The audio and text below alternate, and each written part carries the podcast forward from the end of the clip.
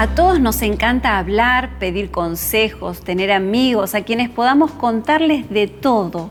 Hay amistades con las que nos divertimos, otras con las que hablamos cosas serias, pero hay otras también con las que las conversaciones se tornan imprudentes. Es donde se habla mal de otras personas, hay comentarios negativos, burlas de por medio, o críticas o palabras despectivas. En algunas oportunidades al terminar esas conversaciones nos sentimos agotados. Sucede que ese tipo de amistades son tóxicas. Los amigos tóxicos por lo general te señalan tus inseguridades, marcan tus errores, pero no con el fin de ayudar, sino de hundirte.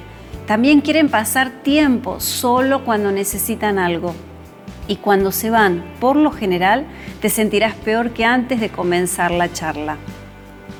Ocurre exactamente lo contrario con las amistades saludables.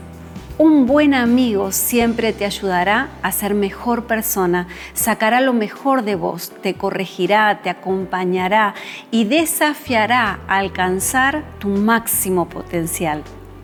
En el libro de Corintios Jesús nos advierte algo muy sabio. Él dice, no se dejen engañar, los malos compañeros corrompen el buen carácter. Así como oramos por nuestros sueños, el trabajo, nuestros hijos, nuestro matrimonio, también debemos orar por las amistades que nos rodean. Jesús es un ejemplo de amistad. Él amaba a sus amigos, era fiel, honesto y bueno con ellos. Te animo a que le pidas al Señor que te rodee de amistades que edifiquen tu vida, que te lleven e impulsen hacia tus sueños y felicidad. Y también te aliento a pedirle que te enseñe a ser el mejor amigo, la mejor amiga que se puede encontrar en la vida.